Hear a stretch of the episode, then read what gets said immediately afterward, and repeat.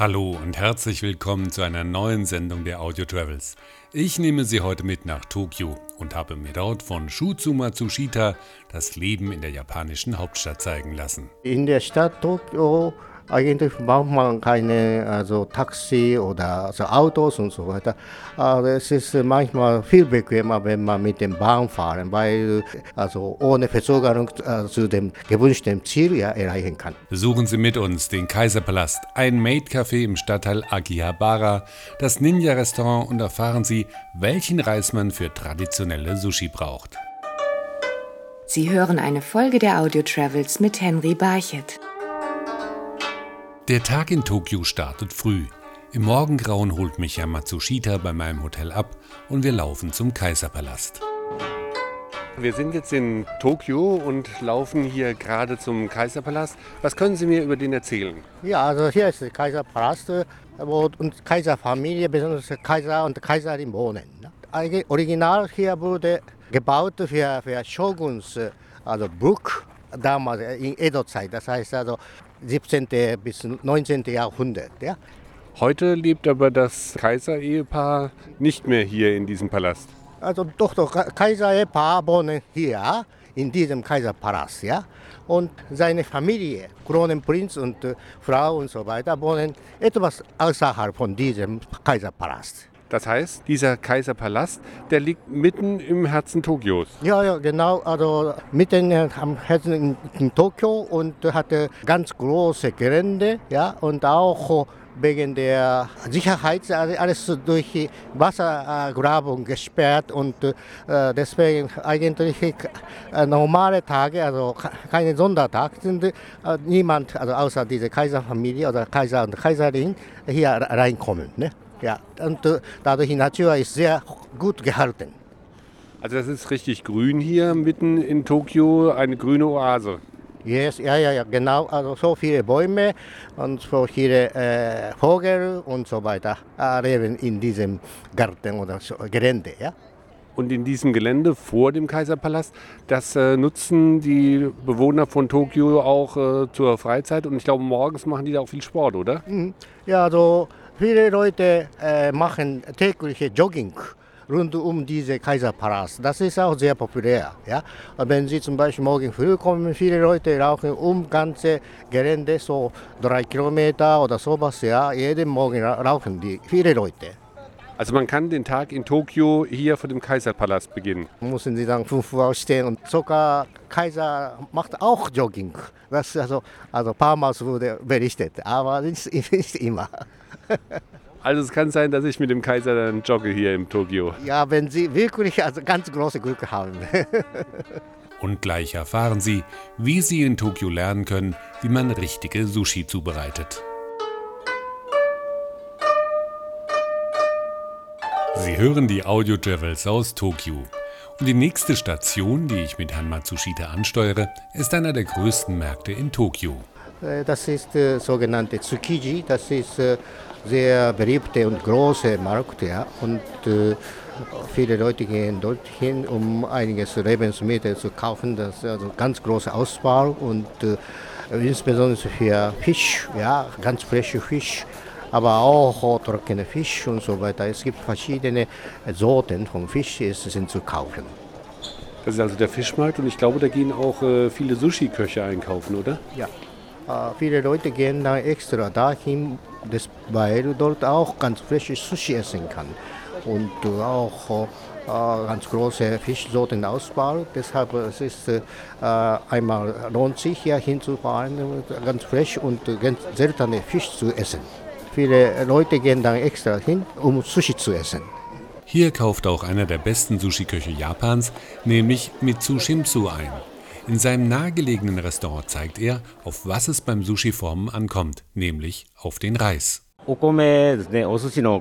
Wichtig ist die Reismischung. Man darf nicht nur frisch gekochten Reis nehmen, sondern auch bereits gekochten Reis, sonst klebt er nicht genug, um Sushi zu formen. Ein guter Sushi-Koch muss genau wissen, welchen Anteil von frischem und bereits gekochtem Reis er nehmen muss, damit die Mischung stimmt. Sobald der Reis entsprechend geformt ist, wird er mit den unterschiedlichsten frischen Fischen, die Mitsu Shimpsu auf dem Markt am Morgen gekauft hat, belegt. Damit sich der Geschmack richtig entfalten kann, sollte man den Mund vor jedem neuen Sushi reinigen, rät Herr Matsushita. Je nach dem Fisch schmeckt etwas anderes. Ja?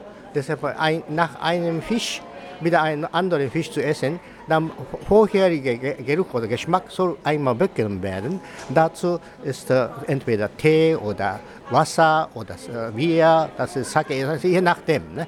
Ja. Und gleich führt mich hier Matsushita in einen der modernen Stadtteile Tokios, den Stadtteil Akihabara mit seinen Elektronik- und Manga-Geschäften.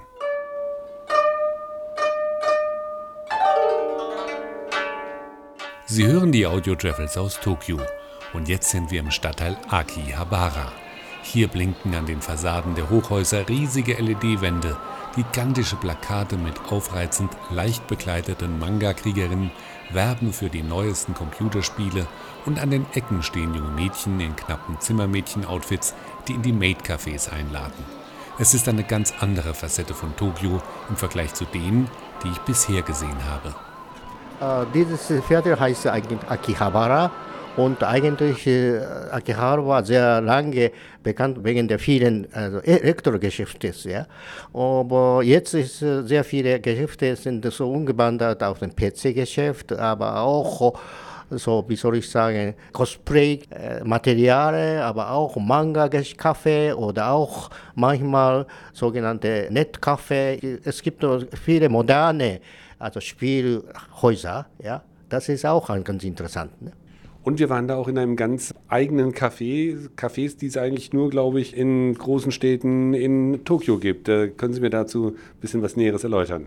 Dieses Café heißt das eigentlich Mädel-Café, ja, und zwar meistens Männer gehen rein und dann treffen man also ein, ein Mädchen, den, also unterhalten sich so, ja, und so weiter. Und äh, also wenn das Glück hat, also kommt eine Kommunikation, so. Diese Art äh, befindet sich nur in großen Städten, weil nehme ich an, dass das äh, viele junge Männer haben, äh, weniger Chance haben, mit Mädchen kennenzulernen. Um das zu ergänzen, ja, es entwickelt sich so etwas in großen Städten. Und die Mädchen da drin tragen ganz komische Uniformen. Können Sie das gerade mal ein bisschen beschreiben, wie die, wie die aussehen? Das ist so sogenannte Mädelcafé. Das Mädel ist eine, eine bedienendes Mädchen. Ne?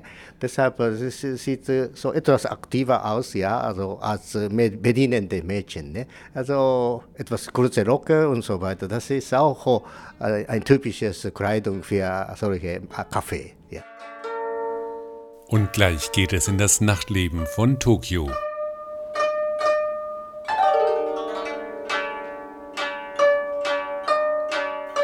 Sie hören die Audio Travels heute aus der japanischen Hauptstadt Tokio. Am späten Abend verlassen die jungen Japaner ihre Büros, doch für die meisten gehört der After-Work-Drink mit den Kollegen zum festen Ritual nach der Arbeit oder der Besuch einer Karaoke-Bar.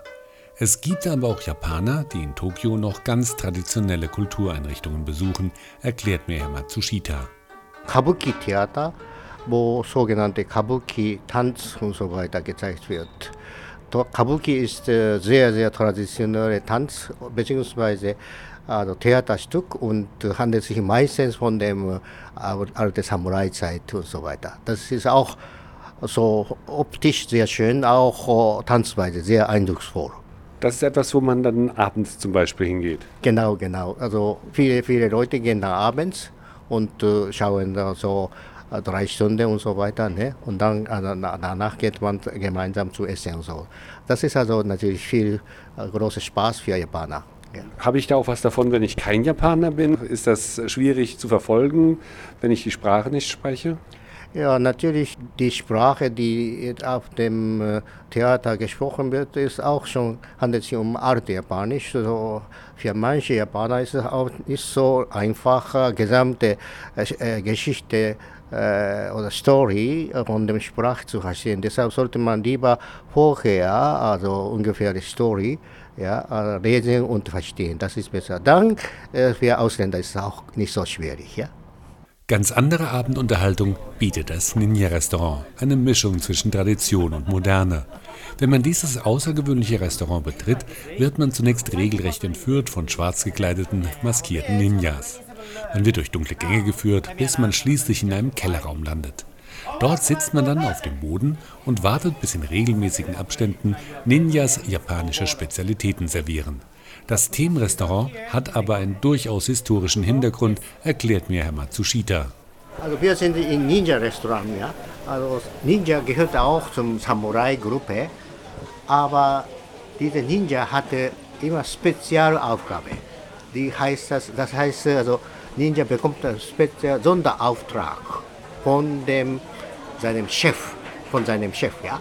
Und zwar manchmal so Spionen, ja, er geht zum einem bestimmten Land und so weiter, um den Feinde, Bewegungen von Feinde zu untersuchen. Und äh, auch manchmal er bekommt einen Sonderauftrag, Ermordung ja, von jemand ne, und so weiter. Dafür braucht er so verschiedene Technik. Ne. Er konnte zum Beispiel Sprengstoff, also Sprengpulver benutzen. Das ist auch ein Merkmal. Deshalb zum Beispiel äh, einfachere Handgranate ja, hat er gehabt und so weiter. Das ist so ein Mann, der etwas also Zaubertechnik hatte. Ne?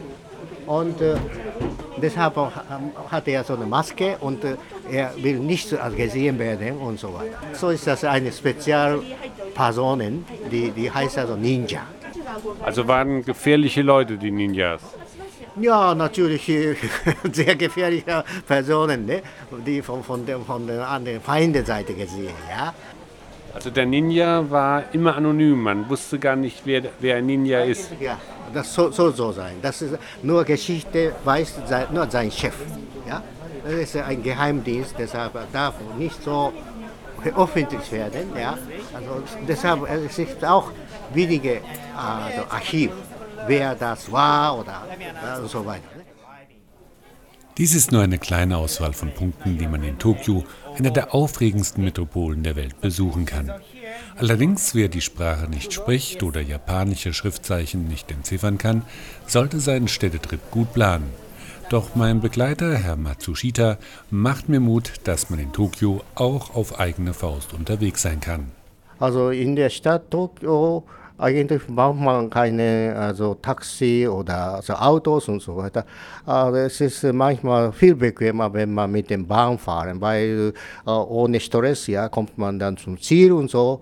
Und zwar also U-Bahn und S-Bahn sind so weit entwickelt, dann braucht man bis zum Bahnhof meistens innerhalb fünf Minuten und so weiter. Deswegen kommt man sehr schnell zum Bahnhof, dann fährt man dann recht, recht oft äh, Züge, so dass man also ohne Verzögerung äh, zu dem gewünschten Ziel ja, erreichen kann.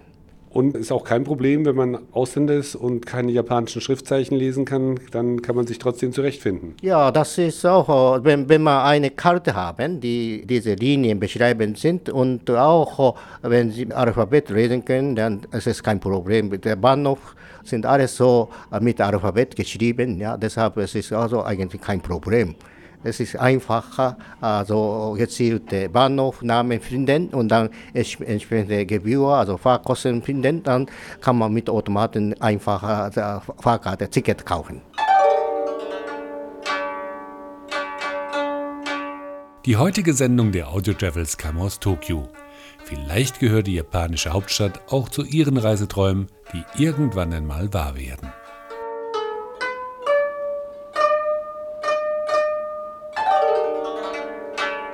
Sie hörten eine Folge der Audio Travels mit Henry Barchet. Die Episoden der Audio Travels sind auf iHeartRadio, Spotify, iTunes, Radio Public und mehr als 20 weiteren Streaming-Plattformen zu hören.